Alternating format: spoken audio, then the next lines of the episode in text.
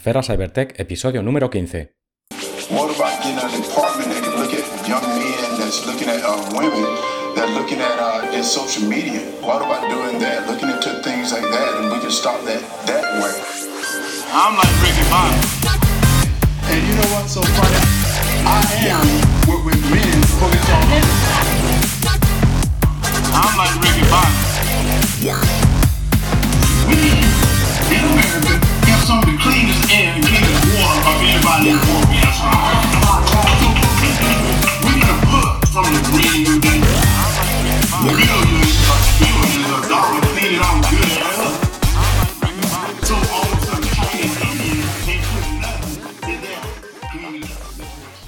Hola, soy Oscar Iglesias, creador de Daferra Cybertech, el podcast de ciberseguridad y tecnología cuya misión es informar, formar y entretener. También soy profesional freelance de la ciberseguridad en Daferra Secure, además de fundador y docente principal de Escuela Tecnológica Daferra, donde imparto un curso especializado en ciberseguridad corporativa GRC, teórico práctico y habilitante a nivel profesional. Si quieres adentrarte en el mundo de la ciberseguridad pero no sabes por dónde empezar, visita escuelatecnologicadaferra.com barra masterclass. En la masterclass en ciberseguridad tendrás a tu disposición un vídeo de más de una hora y media donde te contaré qué es la ciberseguridad, por qué tiene sentido formarse en esta materia, así como te hablaré sobre qué se necesita a nivel de conocimientos y habilidades, salidas profesionales, salarios, empresas donde enviar el currículum, opciones de formación, etc. Y si ya lo tienes claro, en escuelatecnologicadaferra.com barra grc puedes consultar las características de nuestra formación avanzada en ciberseguridad, habilitante a nivel profesional. Recuerda que existe tanto la matrícula estándar como un modelo especial cero riesgos en el que solo pagas una vez que encuentres un trabajo en el sector. Y además, te ayudaremos a buscarlo con nuestros partners en el mundo del recruiting. Consulta condiciones mediante el formulario de contacto. Esta semana tenemos un nuevo invitado en el podcast. Se trata de Josean Paunero Ortiz, economista y empresario del sector tecnológico. Con Josean he hablado sobre sus inicios, en los que estudiaba para ser inspector de Hacienda, y cómo acabó siendo empresario de éxito en dos sectores tan diferentes como el hosting y las pasarelas de pago aspectos sobre los que hemos conversado, cómo se define, sus inicios y su cambio de rumbo profesional, trayectoria, empresas que ha fundado, qué hacían ellas y por qué, y retos y dificultades abordadas a nivel de cliente, legal y ciberseguridad. El estado del mercado tecnológico, cómo maximizar opciones y darse oportunidades tanto en emprendimiento como siendo asalariado. ¿Qué huecos ve en el mundo ciber? Cualidades que considera debe, tener un emprendedor y consejos para tener éxito y hablamos de otros temas como economía y bolsa, perspectivas a futuro, mejores opciones de inversión o cómo ve el panorama inmobiliario español o también su opinión sobre la ley de vivienda. Después vendrá la parte personal de la entrevista. Como siempre, un poco de todo. Espero que te guste. Buenos días, José, bienvenido al podcast. Hola, buenos días a todos. Y nada, Oscar, muchas gracias por, por invitarme, por supuesto.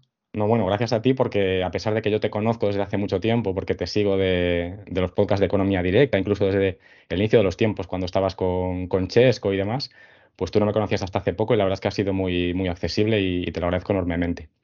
Nada, encantado. Venga, pues vamos al lío entonces. Antes de, comenzar y entrar un poco en materia, José, háblanos un poco de ti, haznos una semblanza de, de ti o cómo te definirías.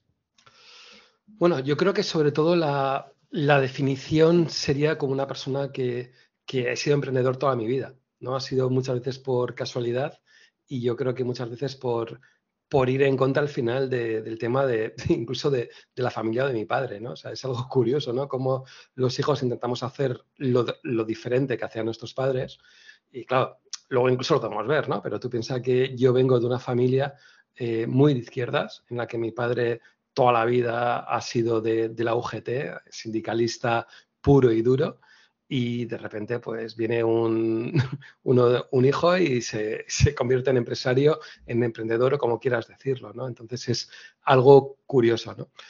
Siempre me ha gustado emprender, siempre me ha gustado hacer proyectos nuevos y, bueno, y la realidad es que eh, es lo que yo creo que sobre todo tengo, ¿no? Y, y una de las cosas yo creo que también me define es intentar pensar un poco eh, un out of the box, ¿no? Como dicen los americanos, ¿no? De, en decir, darle una vuelta a donde otras personas eh, no lo ven, pues muchas veces tú acabas viéndolo. Y eso yo creo que es una de las partes importantes de, cómo me defino.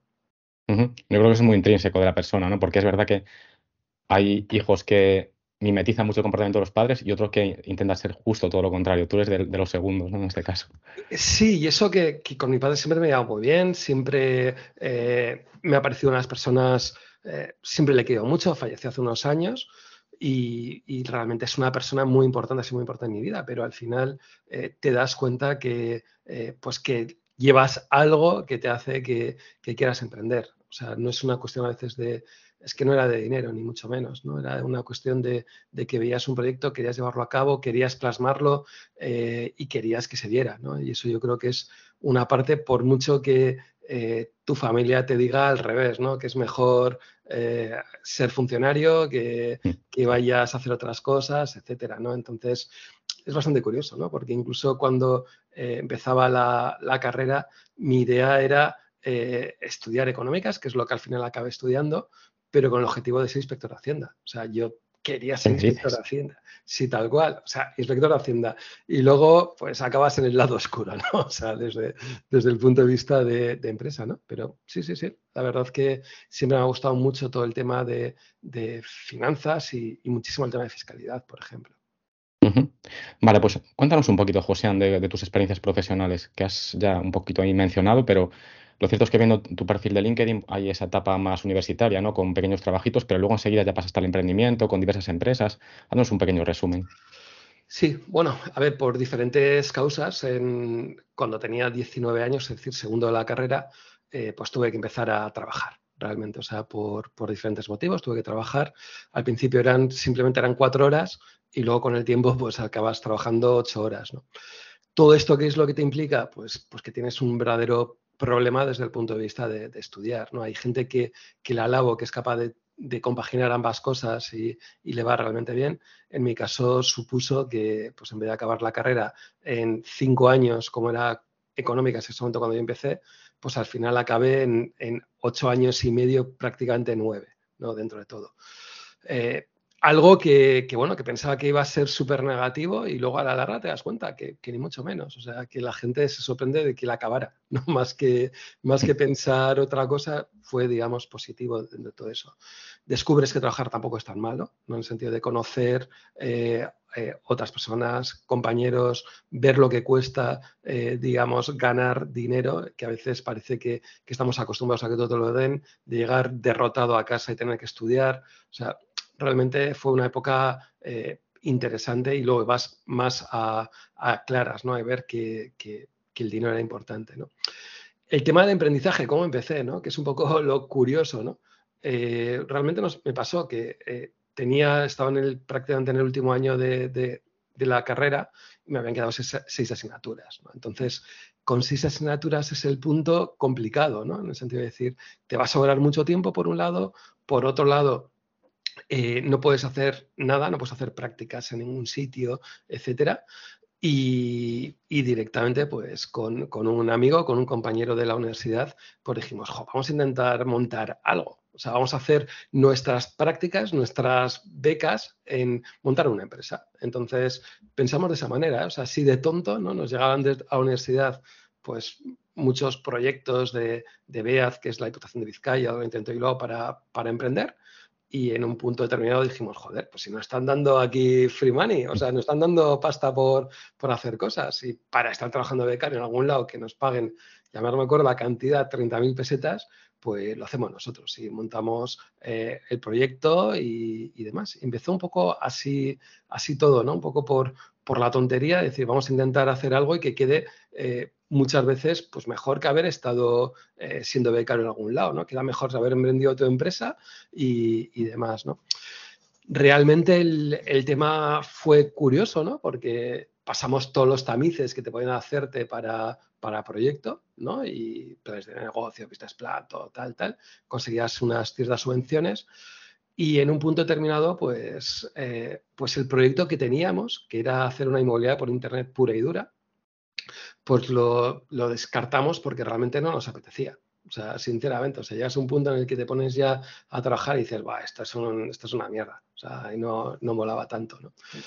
Y, bueno, y en un punto pues empezabas a, pues a buscar de clientes, a vender, como podrías vender, como cualquier cosa, y te dabas y te diste nos dábamos cuenta sobre todo que había muchos amigos que nos decían, oye, eso de comprar un dominio, ¿cómo se hace? Y dices, pues, pues, pues, pues, chorra, o sea, te vas a, muchos registradores que hay, como puede ser Enom, y registras allí, lo compras y ya está. Y te decían, ¿esto para en dólares cómo es? dices, bueno, pues es una tontería, tarjeta de crédito y ya está. O yo qué sé, te encontrabas con gente que te preguntaba por el tema del hosting, ¿no? Y, y veías por los precios que había en España comparado con los precios que había en Estados Unidos que eran auténticas barbaridades, ¿no? Que al final te das cuenta de decir, ostras, es que esto es súper, no tiene sentido. Estabas oliendo la oportunidad ahí ya, ¿no? Sí, sí, sí, lo olías, pero, pero claro, ¿no? Y decías, ostras, esto hay que, hay que darle una vueltita.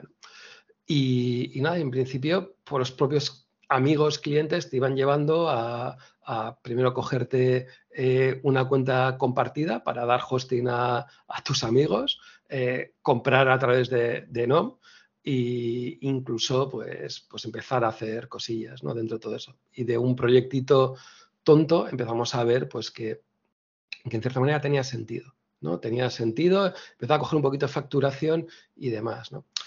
Problema, que, que, el proyecto que teníamos, si te das cuenta, yo lo tenía pensado sobre todo desde el punto de vista de decir, voy a acabar la carrera, ¿no? Durante un añito voy a acabar la carrera, ¿qué es lo que pasa? Que lo que piensas que todavía es más fácil, pues se complica. O sea, porque yo era tan idiota que seguía trabajando mis ocho horas y trabajaba mis cinco horitas emprendiendo y encima luego pues tenía que estudiar para acabar la carrera. Total, tenía eh, siete días a la semana prácticamente todos liados, ¿no? Entonces, eh, tardaba más en acabar todavía la, la, digamos, la carrera y había un punto terminado en el que te dabas cuenta que eh, había clientes que te empezaban a pedir sobre todo un hosting en España, ¿no? Ya no era tanto solo ese hosting, digamos, en Estados Unidos, sino decían, vale, muy bien, pero eh, por temas legales, por temas de seguridad, quiero tenerlo aquí en España y no quiero tenerlo en Estados Unidos, de todo eso, ¿no?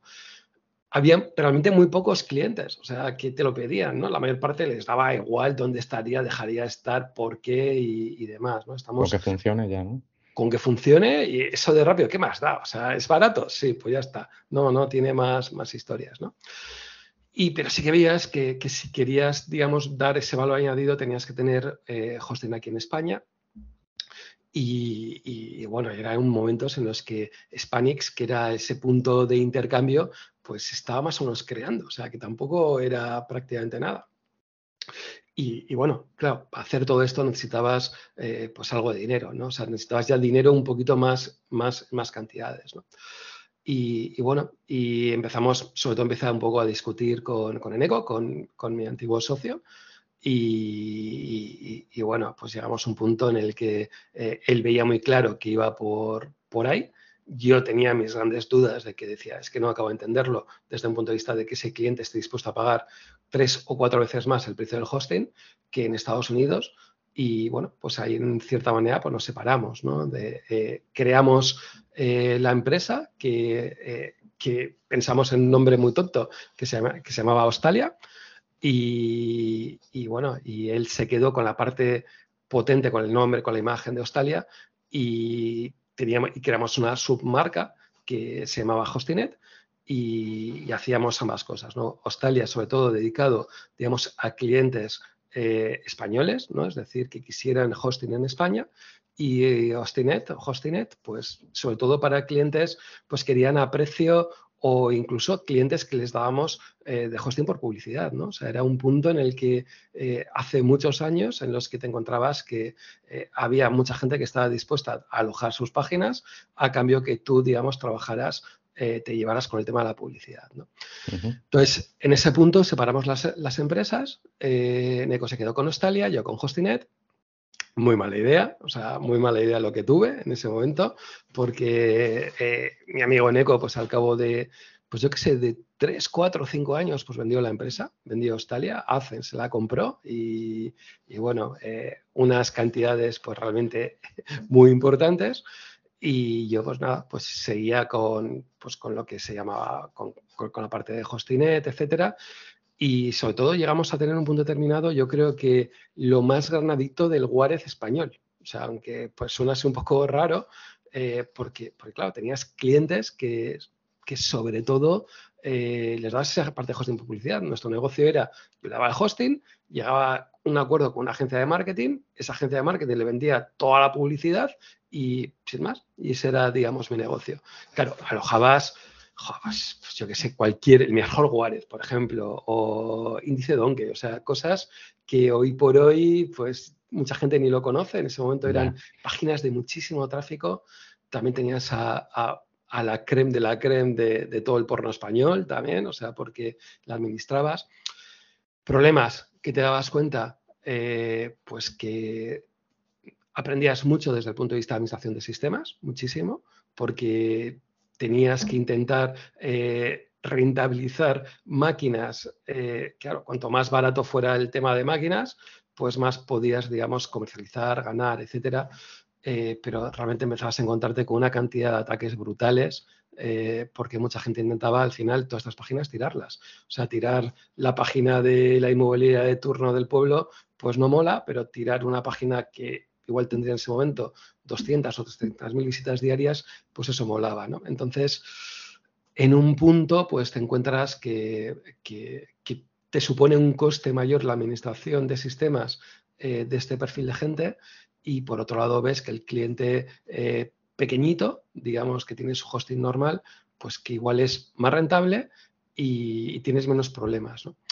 En un punto determinado también cambia la legislación en España y, bueno, el tema de, del Juárez empieza a ser realmente perseguido, digamos, y, bueno, y tienes notificaciones bastante claras por parte de la policía que esa actividad no se puede permitir en España, y al final eh, tenemos que quitar a todos estos clientes, ¿no? Al final dentro eh, de, por un tema, digamos, legal y luego también porque al final te das cuenta que, ir a precio tampoco era realmente el, gran negocio, ¿no? Siempre va a haber alguien que te lo va a hacer más barato. O sea, siempre había, ¿no? Entonces decías, esto tampoco tiene sentido. Más pelea, más follón, eh, tuneabas los servidores para que fueran relativamente rápidos, para que ese cliente tuviera más visitas, y no se valoraba, ¿no? No se valoraba nada y en un punto pues dices, pues nada, nos dedicamos sobre todo al tema de, eh, hosting más convencional, eh, a lo que eh, hacía el motivo por el que me separé con mi socio, con Eneco, y volvimos a ese hosting pues más tradicional, ¿no? De intentar dar a clientes pues ese valor añadido y demás, ¿no? fue una época curiosa porque al final pierdes si te digo la verdad, el 70-80% de tu facturación directamente se va a la porra y, es común empezar casi desde cero, pero bueno, sabiendo que el camino era, digamos, correcto, ¿no? Dentro de, lo que había que hacer. Eh, si empiezas a ver dentro de ese punto en el que, eh, desde el punto de vista sobre todo de ciberseguridad, que la parte de muchos clientes no lo valoraban absolutamente, o sea, querían que funcionara y ya está y, les daba igual que le robaran la base de datos, lo que fuera, ¿no? Y, era algo sorprendente, ¿no? Porque, porque era precio puro y duro, ¿no? Sobre todo ese hosting de, alto rendimiento, ¿no?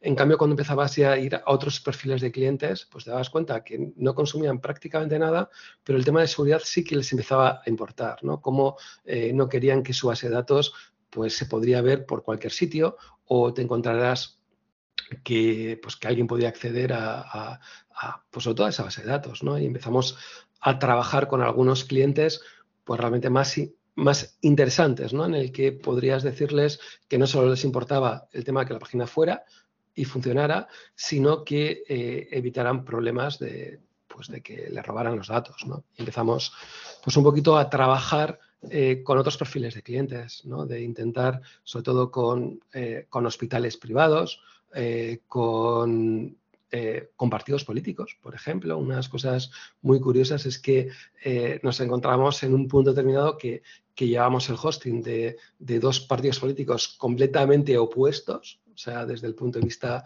ideológico, y, te dabas cuenta cómo realmente lo valoraban, ¿no? O sea, en el sentido de cómo querían hacer capas para intentar, en cierta manera, que ese WordPress, que era lo que pues, había que, trabajar, pues intentar que no tuvieran eh, tantos ataques, crear diferentes perfiles de usuarios, cosas que, eh, que, incluso en ese momento el WordPress tampoco estaba tan preparado desde el punto de vista de crear tantos perfiles de usuarios. ¿no?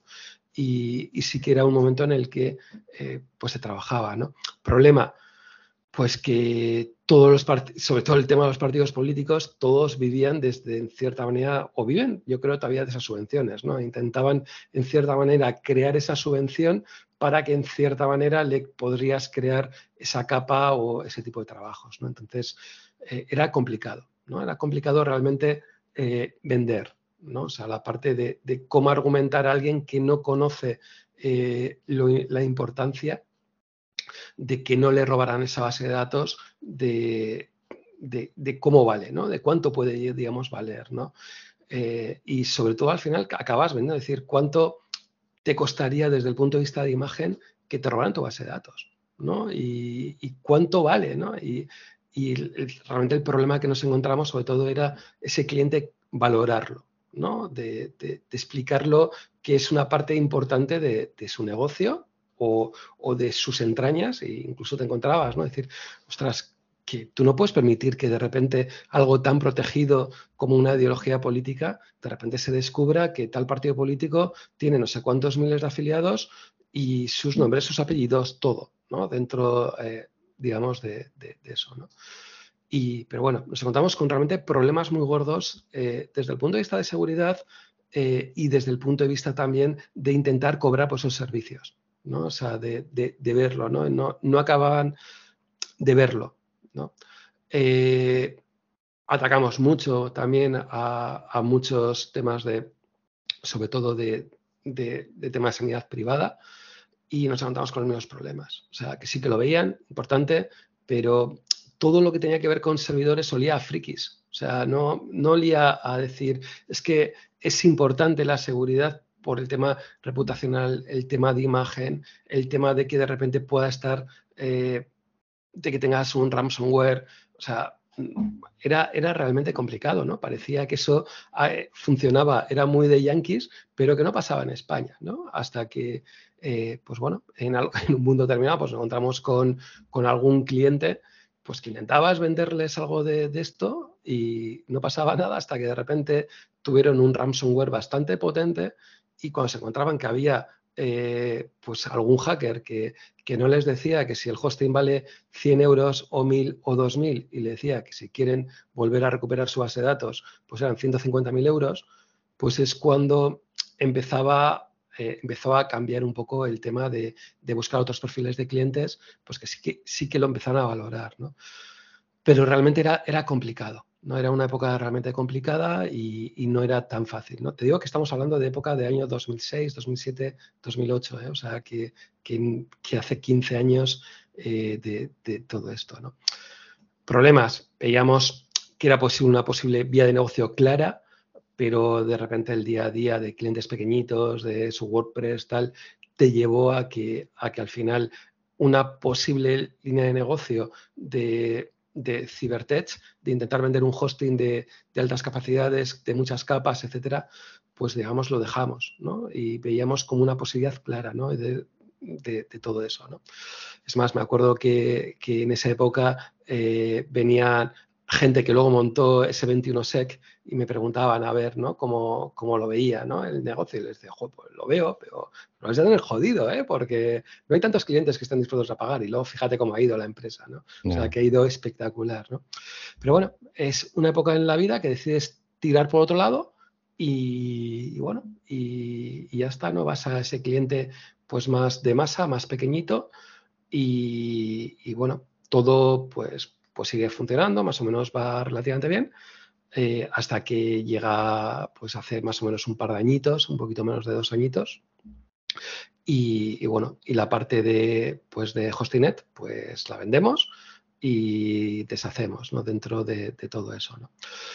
Eh, también hay uno de los proyectos que desgraciadamente nos salió fatal, o sea, nos salió fatal porque tuvimos una regulación bastante potente, que fue una empresa que, que constituimos, que se llamaba Tu Pago Seguro, que sobre todo la idea era un procesador de pagos. Hoy por hoy se habla mucho de Wise, se habla mucho de, eh, de Revolut, de todas estas grandes empresas de fintech y, a principios de los 2000 eh, empezamos a desarrollar pues tu pago seguro, ¿no? Que realmente era, eh, era una fintech cuando nadie hablaba de fintech, ¿no? Pero veíamos, veíamos que eh, tenía mucho sentido, ¿no? Intentar dar una cantidad de medios de pago la mayor, que mayor se la mayor cantidad de ellas que se pudiera intentar ayudar a, digamos, sobre todo empresas de software, ¿no? dentro, eh, digamos, de todo. Eh, cuando dábamos hosting por publicidad, sobre todo eh, te comentaba ¿no? que teníamos como dos grandes perfiles de clientes, todo el tema del Warez y teníamos mucho de clientes, sobre todo de, temas de, sexo, ¿no? o sea, de, que compraban, vendían publicidad, etcétera, ¿no? Y uno de ellos nos decía que su gran problema que tenía era que eh, el coste ya lo tenía, tenía el coste fijo por creación de esos contenidos, a esas suscripciones a determinadas webcams, etcétera pero que a veces se encontraban que pues, eh, las tarjetas de crédito venían rechazadas, tenían eh, muchos problemas desde el punto de vista de pues determinados países que no se admitía o determinados países, sobre todo latinoamericanos, que utilizaban otros medios de pago diferentes, ¿no? O sea, que a lo que se da la tarjeta de crédito. Entonces, eh, la empresa que empezamos, empezamos tu pago seguro iba por ahí, ¿no? Es decir, vamos a intentar dar la mayor cantidad posible de medios de pagos para que ese cliente, eh, en vez de facturar 100, facture 200. ¿Por qué? Porque si consigo que haya más masa activa en Latinoamérica, sobre todo admitiendo más formas de pago, pues prácticamente no estoy negociando como si fuera un Visa, un Mastercard, un 0,1, un 0,50 un 1%, tal, ¿no? Puedo negociar un porcentaje de respecto a las ventas que te voy a, proporcionar por utilizar más medios de pago. Bien, eso es, esa era la idea del negocio. Ya ves, muy chorra. Eh, conseguimos convencer a muchas empresas, digamos, de, la parte de sexo, podemos decir, y muchas empresas del tema de software, por ejemplo, ¿no? O sea, al final tú tienes software, te da igual, lo tienes ya realizado y cuanto más vendas, pues mejor, ¿no? Ya está, ¿no? Y, bueno, llegamos a muchos acuerdos en Latinoamérica para intentar eh, que se procesara mejor, eh, muchos medios de pago de que puedan pagar donde quisieran, ¿no? Pues yo que sé, en España eh, das la forma de que pueda ingresarte en una cuenta corriente. llegamos a acuerdos con ocho entidades bancarias para que fuera más fácil, para que habría menos fricción ¿no? La, palabra fricción, que hoy por hoy está tan de moda, yo hace pues, 15 años o 17 años lo utilizaba y hablaba con muchos clientes, es decir, hay que buscar que sea la menor, posible, la menor fricción posible para el cliente, hacérselo lo más fácilmente posible para que, eh, digamos, todo funcionara. Y bueno, pues todo funcionó relativamente bien hasta que tuvimos la mala suerte de facturar demasiado. O sea, de, y, me acuerdo que, fíjate, estamos facturando eh, alrededor de unos 4 millones de euros mensuales en España, ¿vale? De muchísimo software, más que la parte de, sexo, te digo, funcionaba software, o sea, más que, otra cosa, software y Latinoamérica. Y en un punto terminado pues, recibimos una notificación de nuestro querido Banco de España diciendo que la actividad que estábamos haciendo eh, era una actividad de medios de pago y que pues que teníamos que ser un banco o un banco. y claro, pues eh, en ese momento tenías que conseguir pues unos cuantas decenas de millones de euros para poder ser un banco y, nada, no hubo, no hubo, forma de hacerlo y tuvimos que, digamos, cerrar la empresa, ¿no? Dentro de todo, ¿no? Eh, aprendías, aprendiste, aprendías mucho de que España no era un buen sitio para, emprender, o sea, en cosas un poco raras eh, como estas. Y bueno, siempre lo, acabas montando con, siempre he intentado montarlo con gente que sea más inteligente que yo y sobre todo desde el punto de vista técnico. Y había un socio, Quique, pues que fue el que llevaba toda la parte, digamos, sobre todo técnica y poco a poco pues fue yéndose a, eh, acabamos la empresa, no tenía sentido eh, y él pues bueno, acabó trabajando en empresas pequeñitas como Wise, como Revolut, hoy por hoy, y, cuando, y, en puestos técnicos más o menos importantes. Hoy por hoy está trabajando en Santander, pero bueno, realmente ha pasado por empresas de las, de las potentes, que podemos decir. Eh, y, bueno, era curioso, ¿no? Cómo eh, en España, de la experiencia de hosting, eh, que no se hablaba nadie de temas de ciberseguridad o de problemas desde el punto de vista de datos, te dabas cuenta que empezabas a trabajar con, procesadores, con americanos, sobre todo con Visa, con Mastercard y con, y con, otro, con otras empresas, te dabas cuenta que para ellos lo básico era el tema de la seguridad. ¿no? O sea, estaba, te volvías un poco loco, ¿no? O sea, en el sentido de decir, ostras, el, cliente español no hay forma de venderle nada, o sea, de, decir ciberseguridad porque no lo entiende y de repente te das cuenta que desde el punto de vista de tu pago seguro había proveedores que o te pedían que, que a ver cómo lo hacías internamente para poder trabajar con ellos. O sea, no era una cuestión de, precio. Es decir, si no lo haces bien, no voy a trabajar contigo directamente. O sea, y, y esa fue una época en la que, en la que veías ¿no? esas grandes diferencias dentro, digamos, de todo. ¿no? Pero bueno, eh, yo creo que si habría sido inglés, eh, tu pago seguro eh, habría sido un pedazo de impresión, sin duda, sin duda. ¿Nos planteasteis sacar la empresa fuera de España para seguir operando o no era viable? Es, a ver, lo no lo planteamos, sobre todo, sobre todo desde el punto de vista de hacerlo desde Londres. Pero el problema que es que, eh, que de un día para otro tienes que dejar de hacer operaciones. Entonces, a esos clientes eh, les dejas tirados. ¿no? Entonces, eh, ¿qué haces? volver a hacerlo, promoverlo desde el punto de vista de, digamos, de, de Londres, primero implica buscar acuerdos eh, en Londres que, bueno, se podían más o menos conseguir demostrando lo que habías hecho, pero a los clientes que ya tenías era muy difícil que, les vendieras. O sea, ya era como captar de nuevo, ¿no? Era empezar de cero realmente. Era empezar desde cero con la experiencia y decir, vale, y, cuando iba, y, realmente necesitarías una cantidad de, de, cash importante y ibas a los clientes y les decías, eh, ¿Cuál ha sido tu error? Pues haber sido español, macho. O sea, haberlo intentado desde España, ¿no? O sea, entonces, eh, pues bueno, te encuentras que eh, muchos problemas, ¿no? Pensamos incluso decir, bueno, nos salíamos con algún banco para que, pues para que lo vieran, ¿no? Cómo funcionaba, tal, todo esto. Y, y nada, te das cuenta que, que, eran muchas veces auténticos, auténticos desastres. O sea, que es que, eh, pues, pues, yo que sé, que, que, les daba todo mucho miedo, todo el tema de procesamiento de pagos. ¿no? Cómo funcionaba.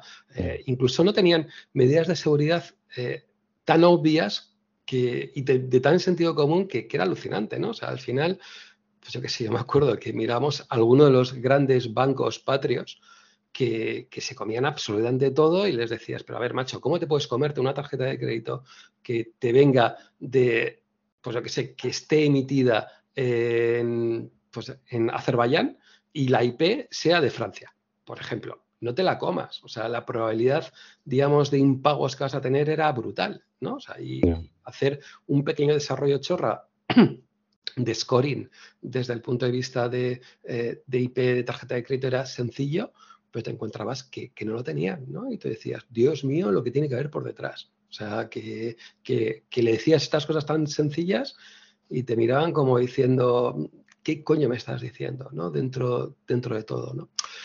Pero bueno, sí que, eh, sí que lo veía, ¿no? O sea, era curioso, ¿no? Como en esa época, ese año 2007-2008, eh, pues, pues veías, ¿no? Que, había oportunidades de negocio claras y que los bancos eh, estaban en pañales, ¿no? Que cualquiera que mirara lo que tenían por dentro, tenían muy poquito muy poquito para hecho.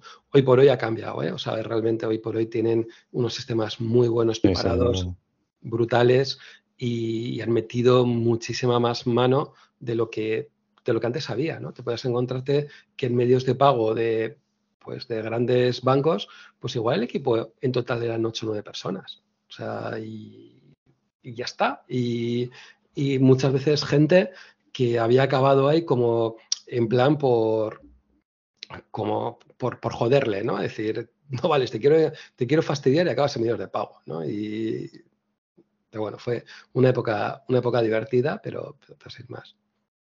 Muy bien, José. yo creo que nos has hecho una descripción súper exhaustiva y ha quedado todo, todo bastante claro, un poco tu trayectoria profesional. Yo haría cuatro, cuatro apuntes, quizás, yendo de, de atrás, a, o sea, del final hacia el principio. En primer lugar, que aunque te quería comentar sobre eso, ¿no? que quería preguntar tu opinión sobre el emprendimiento tecnológico en España, yo creo que el tema de la seguridad jurídica quizás es un poco un hándicap, ¿no? Porque no, somos precisamente un modelo en, ese aspecto. Luego, el tema de la madurez de los clientes en cuanto a ciberseguridad, pues em, es verdad que está, es, creciente, ¿no? Sobre todo en, el, sector IT. En el tema industrial todavía está un poco más en pañales, pero en IT ya la gente tiene cierta concienciación. Y es verdad que lo que has dicho también, ¿no? La presión regulatoria también ayuda porque pues sector sanitario, con la RGPD, sector bancario, con mm, diversas regulaciones que han ido saliendo también les empujan. Luego a nivel de negocio también, yo creo que es muy importante y eso también denota un poco inteligencia, ¿no? El hecho de saber pivotar a tiempo y ver que realmente estás yendo por un, por un camino que quizás no es el óptimo y cambiar a tiempo para, intentar maximizar el, el, retorno. Y luego lo primero, lo que habías dicho de la carrera. Joder, es que yo al final, ¿cómo lo enfoco o cómo lo oriento, cómo lo veo yo? al final la carrera o los estudios son un medio para, para alcanzar un fin, ¿no? Si realmente lo que tratas cuando estudias, entiendo yo, es darte oportunidades luego a nivel laboral, ¿no? Si realmente ya lo estabas consiguiendo, ya estabas trabajando, ya estabas con tus propios proyectos, tú estás aprendiendo ahí mucho más que en cualquier carrera, que en cualquier máster, que en, cualquier otro sitio, con lo cual el hecho de haber tardado como si tardas 15 años o como si no terminas nunca, que mucha gente no termina. Con lo cual ahí en ese sentido, vamos, que nada que reprochar y, que la gente que está en la misma situación que no se agobie porque vamos, pienso yo que no que van bien, vamos, por, por el claro, que van. Al final, al final es algo que, que, no hay que dar, que a veces parece que tenemos mucha presión, ¿no? Al final, al decir hay que tener la carrera, hay que hacerla en cuatro años porque si no vas a ser lo peor del mundo, ¿no? O sea, yo creo que todo el mundo tiene, un, tiene pros, ¿no? Y lo único que hay que saber potenciarlos, ¿no? Al final y ver por lo que veo, ¿no? O sea, yo eh, lo que y, ver un poquito más a veces en global, ¿no? O sea, en sentido de decir, eh, que eh, yo creo que España muchas veces vamos en retraso en muchos sitios. Las cosas igual vamos adelantado, pero yo creo que en el 90 y muchos por ciento vamos con retraso.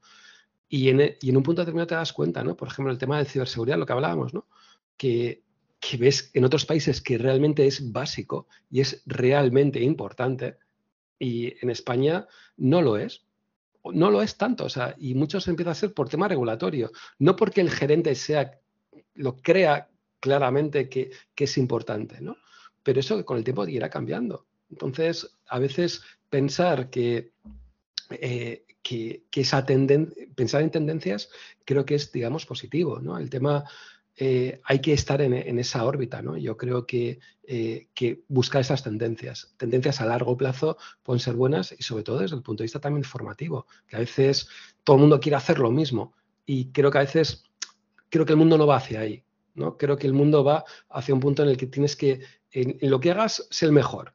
O sea, pero en lo que sea, ¿no? En lo que sea. Y dentro de opciones que, que, puedan estar, ¿no? O sea, yo te digo que eh, igual una de las empresas que más he seguido, más conocido eh, y demás es Visa y Mastercard. O sea, y, y las sigo, pero desde la época de tu pago seguro, o sea, de, de, mirar los balances, ver cómo lo hacían y demás y, darte, y darte cuenta que, había, que, he encontrado gente que tengo la suerte de conocer en, la vida que era realmente muy buena en una cosa en concreta y que decías, ¿y de esto hay trabajo? Pues sí, macho, o sea, hay trabajo y muy bien pagado si eres el mejor que sabe hacer una cosa en concreta. O sea, porque es que no hay, no hay tanto como puede parecer. O sea, realmente que tú empiezas a hacer un poquito a buscar cosas eh, y realmente no, ¿no? Yo qué sé, pues yo qué sé, ChatGPT, ¿no? Que todo el mundo está como loco con ChatGPT, inteligencia artificial, etcétera.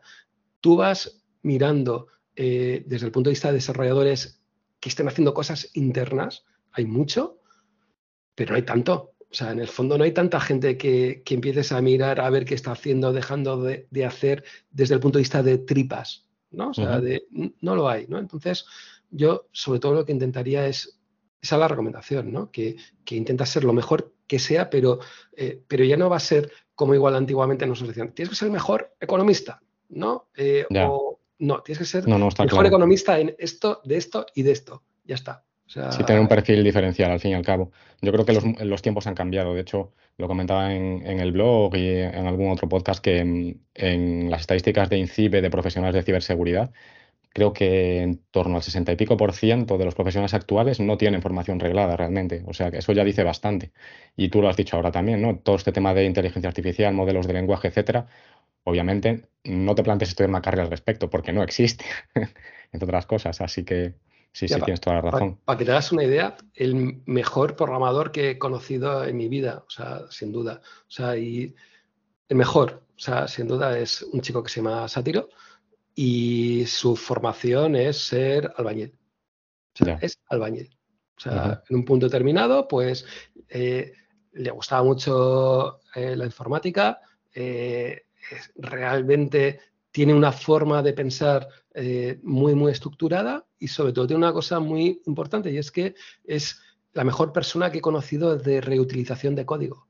¿No? O sea, de, saber leer muy bien el código y saber reutilizarlo, ¿no? Al final, eh, mucha, mucha gente igual crea código desde cero y a veces lo más óptimo no es la creación, sino es reutilización de código y que ese código te pueda valer para, para hacerlo, ¿no? Entonces, este era su pro, ¿no? Pero, pero su pro, que alguien eh, igual no ha sido el mejor programador de su vida, pero reutilizar el código que, no veas, ¿no? Entonces, claro, eh, una persona que empezara desde cero, pues tardaba tres semanas en hacer un desarrollo y él, pues tardaba, sí, tardaba tres semanas en hacer eh, en hacer lo mismo, pero, o sea, realmente no lo dedicaba. Que te contabas que de repente trabajaba tres días y se pasaba dos semanas y media tocándose los huevos porque dice, joder, como, como haga más, eh, el próximo día van a decir. más, claro. Claro, ¿no? Pero a veces hay que, hay que darle esa vuelta, ¿no? Dentro de, todo, ¿no? Y no, tiene por qué estar relacionado. Eh, la formación, la autoformación es muy importante y también necesitas que en cierta manera realizar a veces alguna formación que te valga como rampa de lanzamiento, ¿no? O sea, que, te abra cosas. Y yo creo que eso, eso falta, ¿no? Y, bueno, por no hablar a veces un poco de la formación que podemos ver a veces en Internet que, que, es a veces ridícula, ¿no? O sea, en el sentido que, se ha convertido muchas veces más en un negocio que, que, una formación de verdad, ¿no? Entonces hay que intentar buscar ¿no? gente que realmente esa formación le valga porque tiene esa experiencia, digamos, laboral, haya tenido esa experiencia y, se focalice en lo que hay que focalizarse. Muy bien. Oye, José, en tu experiencia y también tu entorno, ¿no? la gente que conoces y demás, con respecto a la figura del emprendedor y el emprendimiento, ¿tú qué consideras? ¿Que el emprendedor, nace o, se hace? Porque ahora también hay, hay mucho formación para el emprendimiento, cursos, talleres, aceleradoras y todo este tipo de cosas, pero ¿tú qué opinas de este tema? Yo creo que hay de todo. O sea, hay gente que nace, hay gente que se hace. El tema familiar influye, como, como antes he dicho. Eh, las necesidades de emprender a partir de una edad también es clara. Yo creo que también yo he sido una persona rara, ¿no? Porque con al final con 23, 24 años que decidas montar una empresa es raro. Lo normal es que la gente decida emprender a partir de los 40, finales, finales de los 30, principios de los 40. ¿no? Creo, que, creo que, sinceramente, si me dices qué es más, creo que se nace más que que se hace. O sea, porque eh, al final hay mucha gente que acaba siendo emprendedor porque, no le, porque le da el run run y, no puedes, no puedes al final quitártelo del medio. Y mm, tú realmente ahora, si tuvieras que empezar de nuevo, ¿volverías a, a tirar por la rama del emprendimiento? No te arrepientes, ¿no? En absoluto, entiendo. Yo no me arrepiento, lo que igual me arrepiento de haberlo hecho en España. O sea, yo, yo le daría una vuelta y creo que no lo haría en España. O sea, yo mañana mi hija me dice quiero emprender, le diría que no es España el país. O sea, eh, creo que hay otros países, no hay que irse a castoculo dentro de la Unión Europea, en el que emprender va a ser relativamente más fácil que, digamos en España. Que sí que tenemos el problema idiomático, eh, que el nivel de inglés que hemos tenido sobre españoles ha sido ridículo hablado escrito no ha sido tan malo comparado con otros países, ¿no? Pero el hablado ha sido ridículo. Entonces, yo le daría esa vuelta, ¿no? O sea, yo creo que emprender en otros, otros países tiene mucha más recompensa que en España, ¿no? Realmente. O sea, entonces, mm, yo qué sé, España es un sitio muy, o sea, suena un poco raro lo que voy a decir, ¿no? Pero no quiero que se me entienda mal.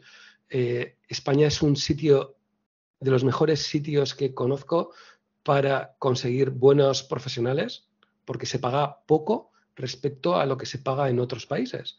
Pero para conseguir dinero para emprender, tiene un pro ser eh, de otra nacionalidad. O sea, tú eres español y no te miran tan bien que si fueras alemán, aunque estés petado de, españoles realmente trabajando. ¿no? Entonces, yo eso es el planteamiento que me haría, emprender en otro país y España no, hoy por hoy no lo es. Es que no tiene, eh, no tiene relación de, ese beneficio-esfuerzo que lo vas a tener en otros países. Ya, yo ese estereotipo que comentas sí, sí que también lo he visto a nivel profesional y juega mucha rabia porque luego en la práctica ves que realmente no es así, no tenemos nada que, que envidiarle a un alemán o a un holandés o, a alguien o un nórdico, pero bueno, es lo que hay por el momento. Para que, te, hagas una idea, antes te decía de un antiguo eh, pues amigo, socio de tu pago seguro, que hoy por hoy, eh, hoy por hoy está trabajando en el Banco Santander pero me decía que, bueno, que se ponía las botas contratando ingenieros en España, o sea, desde Inglaterra. O sea, y, contrataban como, o sea, dice, es que eh, el precio era ridículo comparado con lo que se pagaba en, digamos, en, Inglaterra. Sí, al final tenías que tener un cierto control, pero, pero al final eh, es que tenías gente realmente buena. O sea, que con sueldos, pues igual menos la mitad, menos la mitad que, digamos, que, en Inglaterra, por no hablar de Estados Unidos, ¿no? Entonces, eso yo creo que cada vez va a haber más empresas que lo están viendo. ¿no? Y, ahí. Perdona, sí, sí, sí. No, ahí, José, ¿no ves el riesgo que ahora con el tema este del teletrabajo que se ha extendido tanto y se ha normalizado, que comiencen a mirar otros países todavía más baratos, tipo pues, Polonia, Rumanía, etcétera? Porque es que a lo mejor ahí le cuesta la mitad. Ya, pero el, tema hay una parte, una parte que yo creo que es importante y es, eh, es una cuestión de precio, pero también es una y de calidad y de calidad y capacitación. Antes, lo que antes te decía, ¿no? De, eh, este eh, programador, que lo que él te hacía en tres días, otro tardaba 20 días, ¿vale? ¿Qué productividad tiene eso? O sea, en relación, es brutal, ¿vale? Entonces, eh, se puede pagar perfectamente, a esta persona se le puede pagar cinco o seis veces más que a otro programador. ¿Por qué? Porque te da más productividad que el otro. Bien, si encima resulta que como como pasaba, ¿no? que este programador era más barato que, el inglés ya está game over. ¿no? Entonces, creo que hay dos variables que hay que tener en cuenta. Uno, el tema de, capacitación, que realmente seas bueno, ¿vale? Que, lo que hagas te guste y, sientas eh, que te guste realmente, que el tiempo pase y no te des cuenta que, han pasado 10 eh, horas trabajando, 12 horas trabajando y, y te da pena irte como me ha pasado muchas veces en el trabajo, y hay gente que, pues que digamos que le pasa. Y luego, si eres de esos, pedir por tu, pedir dinero. O sea, a mí una de las cosas que más, entre comillas, me sorprende es gente que piense que, eh, que tengo que coger eh, y buscar empresa española. Coño, macho. O sea, eh, tienes LinkedIn para atacar a empresas en Inglaterra, en Estados Unidos, en Alemania, a saco. Hazlo. Lo primero que tienes que hacer es eso. Y lo segundo o tercero, vete a esa empresa española. O sea, con el tema de, del teletrabajo, eh, también es cierto lo que dices, ¿no? Que siempre va a haber alguien que lo va a hacer más barato, cierto. Pero también hay gente, hay mucha gente que lo hace más caro, ¿no? Entonces, eh, no vayas a la empresa hindú para buscar, eh, digamos, trabajo porque, porque no tendría sentido. Con todo, también te diría que a veces eh, parece que tenemos un poco la animadversión, ¿no? Es decir, es que somos, eh, es que cómo vamos a poder competir, ¿no? Somos mejores y dos, que luego los sueldos en otros países tampoco son eh, que sean tan, tan baratos como puede parecer, ¿no? O sea, tú, por ejemplo, hay una empresa que se llama Nagarro, que cotiza en la bolsa, digamos, alemana, y sobre todo tiene una cantidad de desarrolladores muy potentes en la India. El gerente es hindú, etcétera. Tú miras sus, eh, sus números y haces un cálculo de cuánto es el coste de el coste por friki, digamos, para entendernos, y estamos hablando de 30.000 euros. O sea, o sea, que es decir, que ¿cuántos españoles están trabajando en IT, en ciberseguridad, que, no ganan 30.000 euros? Eso es lo que están pagando a un hindú de media. O sea, un agarro. Entonces, al final, oye, que, igual hay que darle otra vueltita, ¿no? O sea, ¿no? De que, de que hay mucha gente que, tiene sueldos ganando salarios realmente bajos y, en la India a la gente, digamos, buena hay que pagarlo también, como en otros, como en otros países, como puede ser, por ejemplo, en Brasil. O sea, que tampoco es que la gente gane. O sea, que igual te digo que desde el punto de vista de sueldos, yo creo que España está en la parte, te diría, baja o muy baja. O sea, dentro de, de muchos desarrollos, sinceramente. Ya. Oye, José, ¿y tú cómo, cómo lo ves el, mercado? ¿Sigues solisqueando oportunidades? ¿Ya, ¿Ya lo has dejado? ¿Ya estás un poco más tranquilo? A ver, una de las cosas que, que son un poco raro, ¿no? Pero eh, al final vendes la empresa y la, idea que te queda es decir, joder, a ver si la vendo y la cago. ¿no? O sea, porque, eh, porque dentro de mi vida profesional he visto a mucha gente que ha vendido su empresa, eh, ha sacado dinero como para vivir tranquilo toda su vida, hacer lo que le pueda gustar, etcétera, y de repente luego te das cuenta que la ha cagado, ¿no? O sea, que, ha perdido pues mucho, mucho, mucho dinero, ¿no? Entonces, era algo que, bueno, que sobre todo, eh, pues al final he intentado mirar, ¿no? Es decir, voy a intentar formarme para intentar no cagarla, ¿no? Sobre todo con, pues con un dinero que al final me, permití, me permite tener esa libertad financiera. O sea, yo al final eh, vendo la empresa porque con la venta me permite yo y mi socio, pues tener esa libertad financiera para no depender de, eh, de estar al pie del cañón y trabajar en lo que te guste o desarrollar lo que te guste o lo que sea, ¿no? Entonces, sobre todo, primero tienes un periodo de tiempo de, que tienes que mantener mientras se produce la transición y, aprovechas para aprender mucho de, eh, de, finanzas, mucho más de economía, que, tenía ese conocimiento, pero dices, joder, se ha cambiado mucho en todos estos, todos estos años, ¿no? Y, la verdad es lo que he hecho, ¿no? Sí tengo la espina muchas veces de seguir emprendiendo y haciendo cosas y tal, pero con, con otra tranquilidad, ¿no? Con otra tranquilidad que, eh, que tampoco me veo hoy por hoy un proyecto que me lleve a, estar 16 horas trabajando, ¿no? Y, eso es lo que, digamos, me ha podido cambiar, ¿no? Dentro de, todo. Entiendo. Pero no descarto, ¿eh? no descarto. Ya, volver por tus fueros. ¿Y ves alguna oportunidad, aunque no estés ahora monitorizándolo muy de cerca, ¿no? Pero mm, obviamente siempre, esa parte del cerebro siempre está ahí atenta. En el mundo de la ciberseguridad, aunque no es algo que toques muy, muy de cerca, pero ¿ves alguna oportunidad ahora que pueda estar surgiendo, que vaya a surgir, que pueda ser una tendencia de largo plazo a la que merezca la pena subirse, como comentabas antes? A ver, yo lo que veo es, eh, desde el punto de vista de, ciberseguridad, que eh, hay, una relación de, digamos, de que mucha gente no lo, no, lo, acaba entendiendo y sobre todo los grandes gerentes no lo, acaban, no lo entienden. Entonces, para ellos el tema de ciberseguridad es definición de marrón. ¿Vale? Entonces, la pregunta es, ¿por qué alguien está dispuesto, imagínate, en el tema de contabilidad, de ir a una gran auditora en vez de una auditora más pequeña que le va a hacer las cosas más baratas? ¿no? Porque si hay un marrón, el que se lo come es la auditora y nadie va a echar por contratar a un Accenture a eh, un gerente de contratar a un Accenture. En ciberseguridad va a pasar pasa algo parecido, es decir, que las grandes son las ganadoras, ¿vale? Desde el punto de vista de, eh, de que las empresas tochas van a contratarle sea, pero no tanto porque sean buenos o malos, sino porque si hay un marrón, eh, al gerente no le van a echar, al CEO no le van a echar porque dice, contrato a los mejores. Pues ya está, nadie te va a echar. Pero sí que veo una oportunidad desde el punto de vista de esa pequeña que al final puede ser muy comparable por, por las grandes. ¿vale? Entonces, si me dices desde el punto de vista de emprendimiento, sí que veo eh, ir creando dentro de líneas en concreto, porque eh, el tema de ciberseguridad se va aplicando a más, a más sitios. ¿no? Es decir, eh, si tú eres un especialista en, temas de medios de pagos, por ejemplo, que habrías sido, posiblemente eh, habrías sido comprado por Visa Mastercard hace tiempo, por ejemplo. ¿no? Entonces, sí que veo esa opción. no tanto la opción de, de, dices, voy a crear ahora una empresa y voy a ser un big player que voy a comprar, no acabo de verlo, pero sí que puedas decir, tengo una idea en un nicho en concreto que nadie está atacando, porque sea realmente pequeño, por ejemplo, pero puedo ir creando una empresa de 2, 5, 10, 20 personas, 50, y que con el tiempo eh, pues venga alguno grande y lo compre.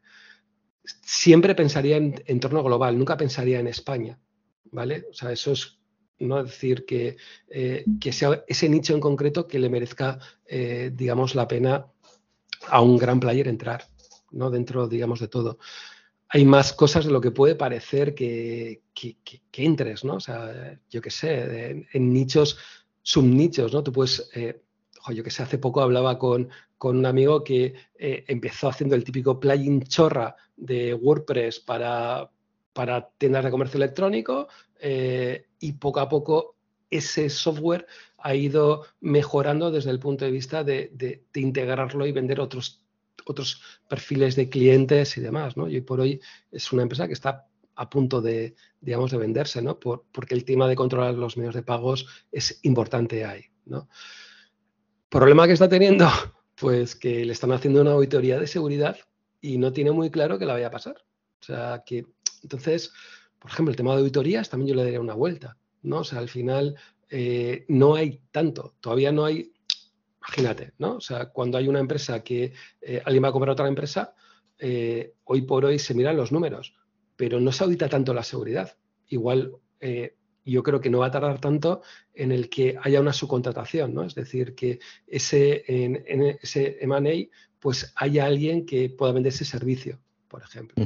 Pero bueno, estoy dando ideas, ¿no? Dentro sí, sí, que hay muchas, ¿no? Por lo que veo. Sí, hay más de lo que la gente cree, ¿no? O sea, que parece que todo está inventado y, ni mucho menos. O sea, que, la gente se quede siempre intentar pensar un poquito más, más allá, ¿no? Más allá. Vale, y José, ¿qué, ¿tú qué cualidades y, bueno, conocimientos ya hemos visto que realmente sobre la marcha los puedes ir adquiriendo, ¿no? Pero ¿qué cualidades crees que debe tener un emprendedor?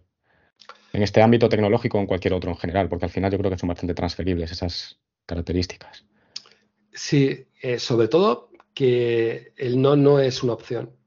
¿no? Es decir, que, pelear, pelear, pelear. O sea, yo cuando, eh, o sea, en cierta manera, con lo que antes te comentaba, el tema de tu pago seguro, eh, dejamos de pelear en cierta manera. ¿no? Teníamos otras opciones, fuimos otra opción, pero dejamos de pelear. Entonces, eso es lo que, lo que intentaría, sobre todo, que tengas a ganar de pelea.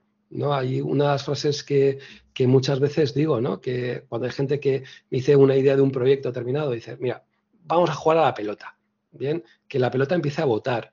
Y luego, dentro de X tiempo, veremos si jugamos a fútbol, a básquet, a tenis o lo que sea, ¿no? Todo es una pelota, pero el juego es diferente, ¿no? Entonces hay que empezar y pensar que el no no es la opción. O sea, y sobre todo también que la gente no se no intenta hacer cosas súper raras a veces, ¿no? Que a veces la gente piensa cosas raras que no lo entienden, ¿no? A veces las cosas están más sencillas de lo que puede parecer, ¿no? Y están a, vista de pájaro, sinceramente. Y ya por último, para cerrar esta parte, ¿qué consejo darías a un oyente que quiera a lo mejor orientar o reorientar su carrera hacia el emprendimiento tecnológico? Primero creo que hay que formarse. O sea, el tema, o sea, sobre todo lo que, veo del tema de formación como hay, o sea, como una variable. Primero, ¿por qué merece la pena pagar por, eh, por un curso? Porque en el curso lo que te van a ayudar, te van a ahorrar tiempo.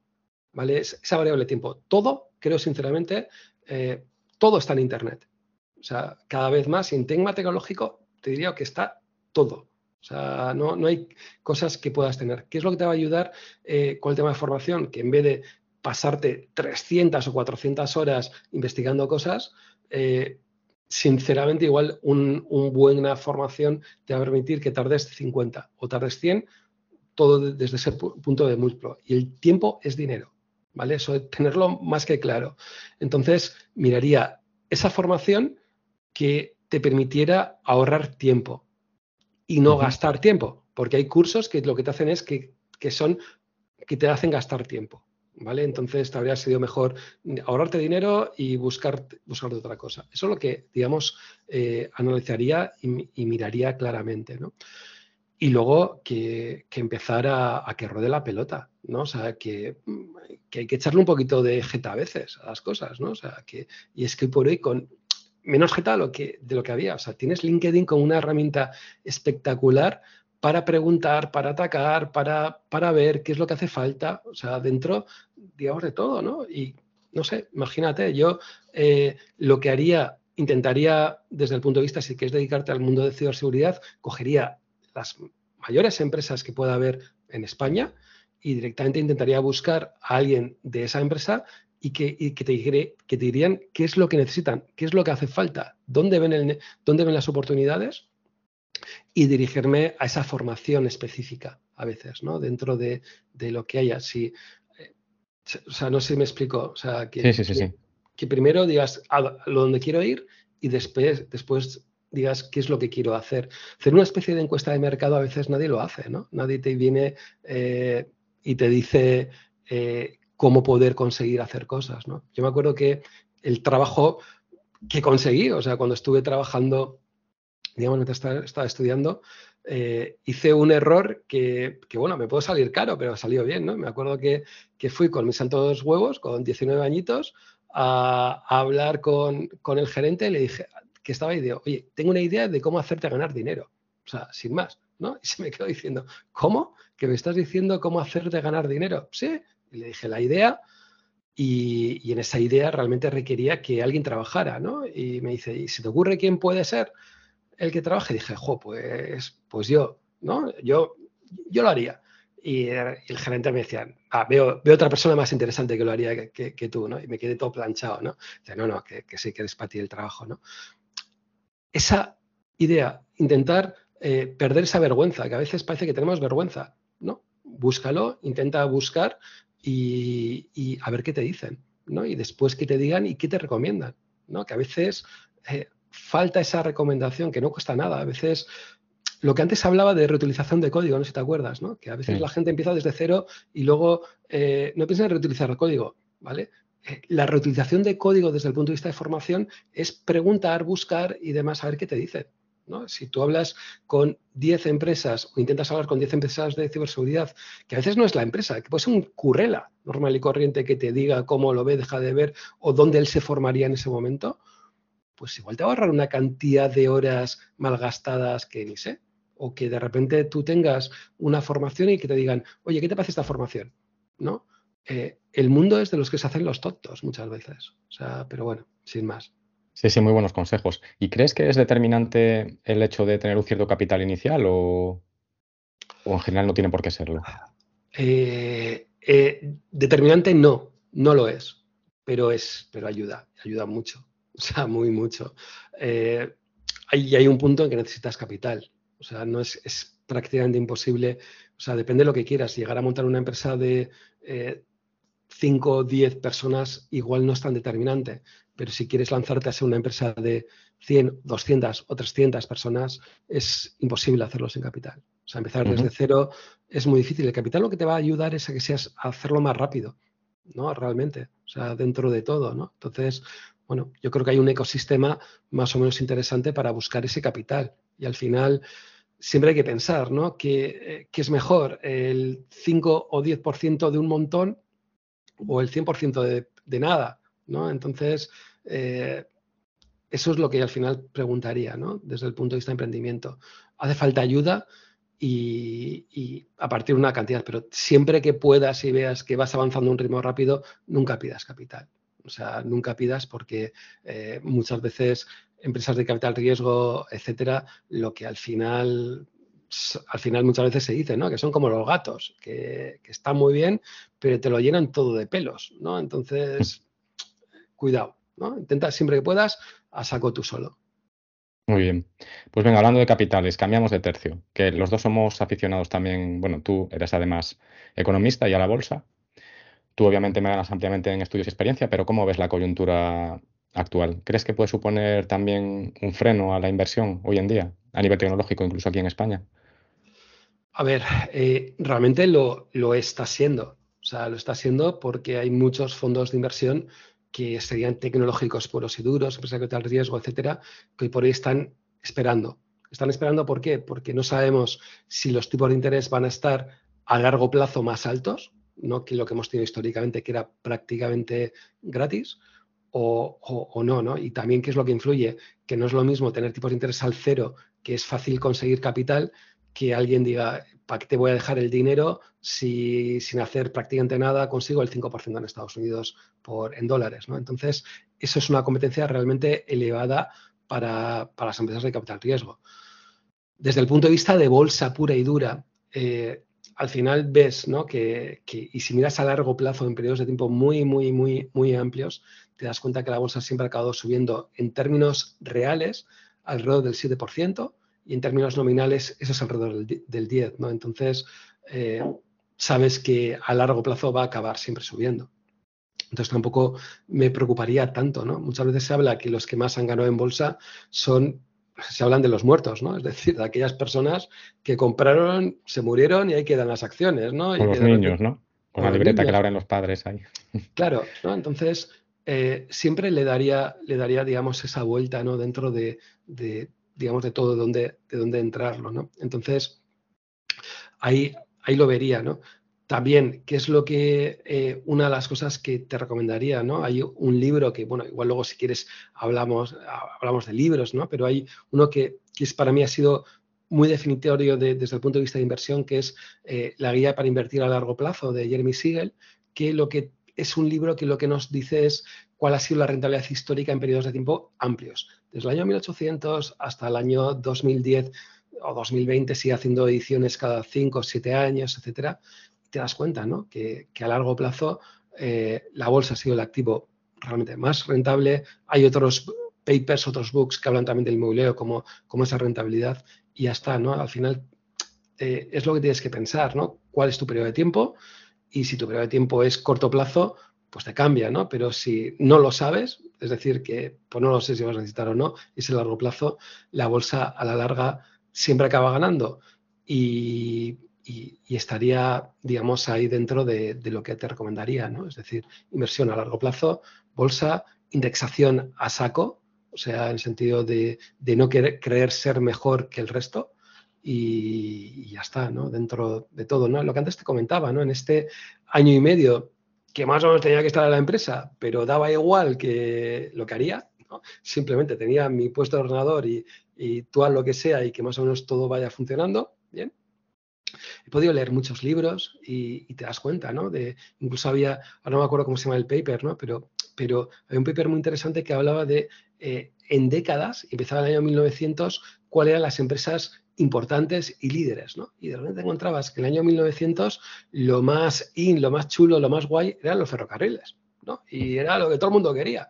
Hoy por hoy no queda absolutamente, prácticamente nada. Es decir, el que comprara ferrocarriles y dijera esto va a ser el futuro para los próximos 200 años o 100 años, prácticamente ha perdido todo. O sea, o ha perdido un porcentaje importante. Entonces, yo lo que te recomiendo, lo que recomiendo son indexación. ¿Por qué? Porque es el propio sistema el que va a ir poniendo y quitando las empresas que mejor lo hacen y peor lo hacen. O sea, no, la lógica no tiene mucha lógica, ¿no? O sea, intentar buscar una lógica eh, a veces es complicado, pero te das cuenta que te evita de cometer grandes errores, ¿no? Como haber invertido solo en ferrocarriles en 1900 porque era lo más in, ¿no? Dentro de todo. Sí, sí, no, está claro. Yo son las estrategias que sigo solamente tengo fondos y ETFs, no, bueno, acciones individuales tengo BRK, pero realmente BRK no es como si fuese, al final es, un, holding. es, un holding. Sí, sí. Es un holding que tienes Apple muchísimo y ya está. sí, totalmente. Y bueno, a ver, lo que has dicho es correcto, ¿no? Al final, a largo plazo, las rentabilidades son, son esas que indicas. Pero claro, al final también un escéptico te diría que rentabilidades pasadas no garantizan rentabilidades futuras, ¿no? Y como bien has dicho también, no todo el mundo tiene el mismo horizonte de, inversión. Está claro que el futuro no está escrito y no lo vamos a pintar hoy aquí, pero tú, ¿qué, crees que va a pasar en los próximos años? ¿Tú crees que los retornos van a ser inferiores a la media histórica? Porque es verdad que también normalmente había unos ciclos que duraban un tiempo determinado y luego había algún tipo de, evento ¿no? que provocaba algún, a lo mejor alguna recesión o un, retroceso importante, pero es que ahora son bastante, bastante frecuentes, que si la guerra de Ucrania, que si, bueno, eh, casi el COVID. Entonces. A ver, siempre ha habido cosas en toda la vida del ser humano, ¿no? Y siempre parece que las cosas son fatales y va fatal y demás, ¿no? Sí. Y a veces incluso es lo que nos quieren vender desde el punto de vista de los políticos para argumentar por qué no se crece lo que se crece, etcétera, tal, ¿no? Hay que pensar siempre de una perspectiva, digamos, más global, ¿no? Cuando vemos que, que parece la sensación de que no se crece, es mentira. A nivel global, la economía sigue creciendo alrededor del 3 y pico por ciento. Tú ves los datos globales y la economía te crece un 3. ¿Qué te das cuenta también? Que las empresas que se quedan al final van a conseguir llevar ese 3% de crecimiento de economía global más algo mejor, algo más, algo más, porque realmente tienes a gente que, es, que realmente suelen ser buenos, que lo va a hacer mejor que esa persona que decide que voy a montar ahora una empresa que no tiene sentido de, de lo que sea, ¿no? Entonces va a llevar ese crecimiento adicional y luego la pregunta tienes que hacerte también, es decir, ¿qué va a pasar con la inflación? Si vamos a tener una época de inflación como la que hemos tenido, que también ha habido históricamente épocas en las que hemos tenido incluso deflación, etcétera, o vamos a una época de inflaciones más elevadas. Yo creo que vamos a tener una época de inflaciones más elevadas. Creo que el miedo en el, el miedo en el cuerpo lo tienen los bancos centrales y que vuelvan los bancos centrales a decir, vuelvo a ponerme al 0%, se lo van a pensar muy mucho. Que puede que baje la inflación y nos encontremos otra vez en un 2, Vale, pero los bancos centrales eh, se pensará muy mucho bajar a ese 1. Entonces, al final, si haces unos números más o menos sencillos, dices, inflación que podemos tener más o menos a largo, creo que vamos a estar más cerca de una media en próximos años de un 3 que de un 2. ¿Bien? ¿Crecimiento va a, va a seguir habiendo crecimiento en el mundo? Sí.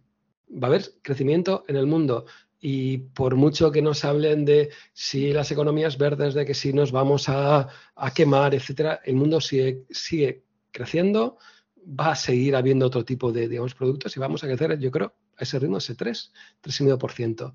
Sumas 3 más 3, 6,5%. Y luego tienes que la productividad de determinadas empresas va a ser mayor que las que al final fracasan, ponle otro punto y medio, dos puntos, pues te vas al 7,5-8%, que es más o menos el historial que hemos tenido. O sea, posiblemente, ¿qué es lo que cambie? Que igual Estados Unidos no sea tan potente como, como lo ha sido, pero bueno, también hay que ver eh, que a veces cuando tú compras Estados Unidos, estás comprando el mundo entero. O sea, al final, eh, Apple sí es americana, pero es que venden todo el mundo. Coca-Cola, pues sí, pero mm, es que vende todo el mundo. O sea, eh, a veces hacer el tema de por países, eh, sinceramente no lo acabo de ver tanto, ¿no? Creo que hay que pensar en, en, ese mundo, digamos, global y, y ya está. Y, que, y creer que el mundo va a seguir creciendo. O sea, si no crees que el mundo va a seguir creciendo, pues no metas en bolsa porque no te va a ir tan bien, o mete en oro, que, te va a ir más relacionado con inflación, ¿no? Y bueno, lo dicho, depende del horizonte, ¿no? Es que muchas veces cuando hay gente que te dice, ¿cuál es tu horizonte de inversión? Y le preguntas, la respuesta más que más se repite es el no sé, ¿no? Entonces, cuando no sabes, pues directamente es largo plazo. O sea, porque, porque no has pensado que vas a necesitar algo para algo en concreto, etcétera, ¿no? Pero bueno, yo es lo que, lo que veo. Creo que va a seguir subiendo y, en un periodo de tiempo realmente amplio. O sea, si vas a necesitar el dinero en dos, tres, cuatro, cinco años, o sea, no inviertas en bolsa, eso está claro. Si no lo sabes o si lo vas a necesitar, pues la bolsa yo creo que es la opción. ¿Y qué opinas de la renta fija, ya sea gubernamental o corporativa? A ver, a mí la renta, la renta fija, eh, en cierta manera, lo que veo es que eh, tiene su interés, pero siempre que estemos hablando de tipos de interés reales positivos. Es decir, que tú tengas, o sea, que invertir para perder, pues, eh, oye, pues no. O sea, si inviertes, que en el fondo la inversión es diferir consumo actual que podría estar haciendo, tiene que ser porque ganes, ¿no? Pero que tú tengas eh, una inflación del, pues yo qué sé, del 3% y tengas, como hemos tenido épocas, con bonos al 1 o al 1,5%, es perder o perder es perder más o perder menos, pero es perder. Entonces, jugar a perder no me gusta jugar nunca. Entonces, es la vuelta, ¿no? Hoy por hoy, con unos, una inflación que creo que va a estar sobre el 3 en los próximos 10 años, por ejemplo, y con bonos que te pueden estar dando el 4, te garantizan en cierta manera que no vas a perder, ¿vale? Pero tampoco vas a ganar. Entonces, eso es lo que tienes que dar una vuelta. Porque alguno puede decir, ya, pero es que puedes tener bonos al 4% a 10 años y, está, y juegas con el 3, ganas un 1%. No, tienes que quitarle el tema de impuestos, ¿no? Que los impuestos hace que quites igual un 25% por tema de impuestos y estás igual, ¿no? Entonces, yo hoy por hoy estaría en un punto de, de pensarlo desde el punto de vista de renta fija, ¿no? Creo que hoy es momento de que alguna cartera pueda tenerlo, pero, pero bueno, o sea, todo depende. O quizás para esa parte más de corto plazo, a lo mejor, ¿no? Sí, a corto plazo siempre, hay que tener algo a corto plazo, ¿no? O sea, siempre hay que tener eh, entre tres y seis meses de tus gastos, hay que tenerlos a cortísimo plazo para evitar eh, pues que tengas una avería, tengas que hacer algo, eso hay que tenerlo. O sea, eh, tiene que tenerlo todo el mundo. O sea, el más, el más pro bolsa tiene que tener mínimo esos tres, seis meses de gasto. Y eso lo que tienes que intentar es sacar una rentabilidad.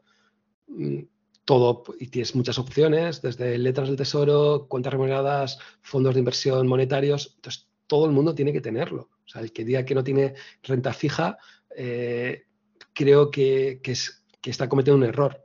Siempre hay que tener algo de renta fija, algo monetarios, algo. Bien, más o menos es lo que vamos a discutir, pero, pero hay que tenerlo. No, esa persona que tiene 100% de renta variable no lo veo. No, nunca lo he visto. Hay que tener algo para, cosas más. Tú ves recomendaciones que ha podido hacer el señor Buffett, ¿no? Y que siempre lo dice, ¿no? Que en el momento en que él fallezca, la recomendación para sus herederos es 90% un ETF estándar por 500 extremadamente barato. Esa parte es importante porque a veces a las grandes entidades bancarias se les olvida ese punto de extremadamente barato y 10% en renta fija. O sea, ya está. ¿no? Renta fija para qué? Para tus gastos, más o menos. Él ha dicho el 10 por hacerlo fácil al final, ¿no? Dentro de, digamos, de todo. Vale. Y sobre el mercado inmobiliario, que también es otra de tus pasiones, tanto a nivel local como internacional, ¿cómo, cómo ves el panorama? ¿Qué crees que podemos esperar? Eh, yo creo que España hay que olvidarse directamente. O sea, hay que olvidarse, no merece la pena. El tema de rentabilidad riesgos no tiene nada que ver. O sea, hoy por hoy hay más riesgos que rentabilidad. Ese binomio al final siempre hay que ponerlo. Y para invertir, yo creo que se puede invertir en REITs y REITs, perdón, que, y, digo REITs, a ver, se dice REITs en inglés, pero como diga REITs la gente no lo entiende. REITs para, para Socimis y, y, yo creo que es, es una opción realmente interesante, va a dar posiblemente más rentabilidad, te va a quitar dolores de cabeza brutales y, olvídate del gobierno de turno que lo haga, que lo líe. Intenta tener unos REITs más o menos globales. Le daré una vuelta al tema de indexación, o sea, porque tiene, tiene sus pros, tiene sus contras, ¿no? Indexación en REITs tiene pros de que te olvidas y tiene como negativo el, eh, tema fiscal, que, dependiendo de los REITs que rentabilidad por dividendo te, te puedan dar, ahí te puede romper un poquito. Y, es lo, único que te lo que diría. A largo plazo, para una persona que quiera evitarse problemas y que no quiera apalancarse, ¿vale? Que eso también es otra opción. O sea, que hay gente que invierte manera inmobiliaria de manera muy bestia porque el inmobiliario te permite apalancarte y sacar rentabilidades importantes. Si quieres apalancarte y tal, lo entiendo, pero si dices, no, tengo tanto dinero inmobiliario o REIT y no quiero apalancarme, REIT. Entiendo que de tus palabras se desprende que tu opinión sobre la ley de vivienda es mala, ¿no? a ver, el problema, el, problema no es que sea mala, es que, es que creo que no es positivo para nadie. O sea, realmente. O sea, a largo plazo eh, hay ejemplos en París, en Berlín, en Nueva York, de medidas similares y han sido negativas, realmente. Entonces, eh, que se aplique una medida electoralista, porque es electoralista, no tiene nada que ver, ah, y que no sea una ventaja para, para el resto, eh, creo que no es positivo. Sí me ha parecido positivo que gracias a esta medida se están lanzando otras medidas como el tema de un posible alquiler público, eh, inversiones, etcétera, que me parece interesante, pero, pero al final eh, lo que esta ley va a hacer es que los pisos se van a quedar, eso yo creo, eso está claro, los pisos no se mueven, pero el inversor se va. Y eso es lo que yo creo que, no es positivo. ¿no? Al final, las viviendas van a estar, pero a ver quién las mantiene.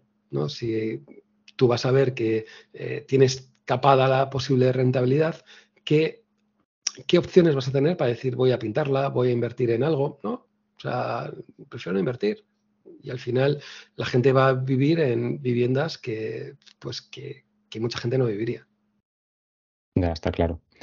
Pues muy bien, José. Vamos entonces ahora a la parte más personal de la entrevista. Comenzamos con una serie de preguntas más rápidas o telegráficas y, bueno, desplayar lo que quieras, pero bueno, en principio, con que respondas si no, esto, lo otro, suficiente.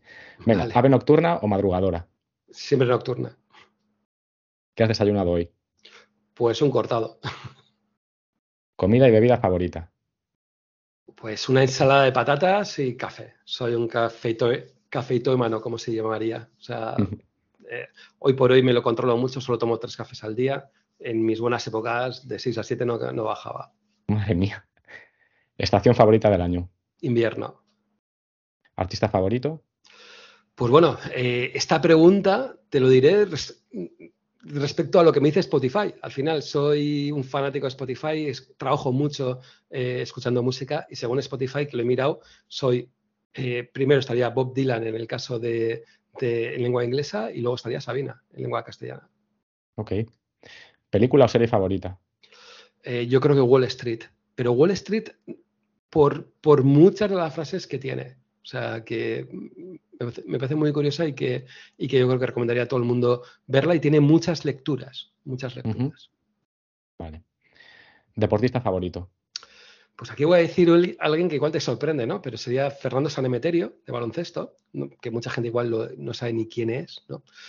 Pero eh, siempre yo soy muy fanático del básquet, si me ha gustado el básquet. San Emeterio estuvo mucho tiempo en el Vasconia, siempre eh, mucha liada entre, entre ambos equipos. Eh, y muchas declaraciones que le, he visto me ha parecido una persona con sentido común. Bueno, jugando en el baloncesto, que hay que saber jugar, cómo dar pelota, cómo, cuándo no tirar, y también desde el punto de vista de inversiones. ¿no? O sea, que yo creo que juntar ambas cosas no es tan fácil. Y ha sido unas personas que, lo que antes te decía, ¿no? Que cuando antes pensaba decir, ¿cómo no cagarla, ¿no? Que recibes un dinero por venderlo que te puede permitir, si lo haces razonablemente, tener la vida más o menos tranquila. Eh, y te das cuenta que el 70-80% de los jugadores profesionales de fútbol baloncesto acaban perdiendo todo su dinero, eh, te das cuenta que, no hay tanta gente que lo ha mirado. ¿no? Y, Fernando Sanemeterio es una persona que, eh, por muchas referencias, por entrevistas que le han hecho, sería interesante para conocer su forma. De cómo hay que ganar dinero, pero también saber cómo, cómo no hay que tirarlo. Sí, a mí me, suena haberle escuchado también por ahí, parece que tiene la cabeza bien amueblada, tienes razón. Eh, famoso favorito. A ver, es que igual la gente no lo conoce. Es que, a ver, eh, no lo conoce tanto. en ciertos círculos, a lo mejor. Claro, para mí sería Daniel Kahneman, que, que, es una de las personas que es un psicólogo eh, y que, digamos, sus libros, digamos, se pueden eh, hablar de mucho, ¿no? De, pues yo que se tiene eh, pensar rápido, pensar despacio, ruido, por ejemplo, que lo ha sacado hace poco. tiene una vida muy interesante desde el punto de vista de es judío, de cómo ha vivido muchas épocas de su vida, ¿no? me parece realmente interesante. ¿no? Es, el tema de la psicología yo creo que es algo que muchas veces no se aplica o nadie lo piensa, pero realmente es más importante de lo que parece para todo en la vida. ¿No? Desde el punto de vista de inversión, buscar trabajo, qué hacer, dejar de hacer. Y yo creo que en sus libros eh, refleja mucho, eh, te hace que pensar mucho y cómo puedas aplicarlo a algo en concreto. ¿no? Yo creo que eh, pues han sido libros que, que dependen, o sea, me encantan los libros cuando depende qué momento lo, lo uses, te da una explicación te da otra, ¿no? Entonces, y pensar rápido, pensar despacio, yo creo que es claramente uno de, sus libros y, me encantaría, o sea, si me dijeran a quién te gustaría conocer y tomar un café, sería Daniel Kahneman. Mm. Yo creo que los sesgos cognitivos, que es algo que sí que nos acompaña en todas partes, pero no mucha gente no lo, no lo conoce ni lo ha trabajado. Incluso él creo que decía que a pesar de conocerlos y estudiarlos, que le, le cuesta, le cuesta desapegarse de ellos, sí.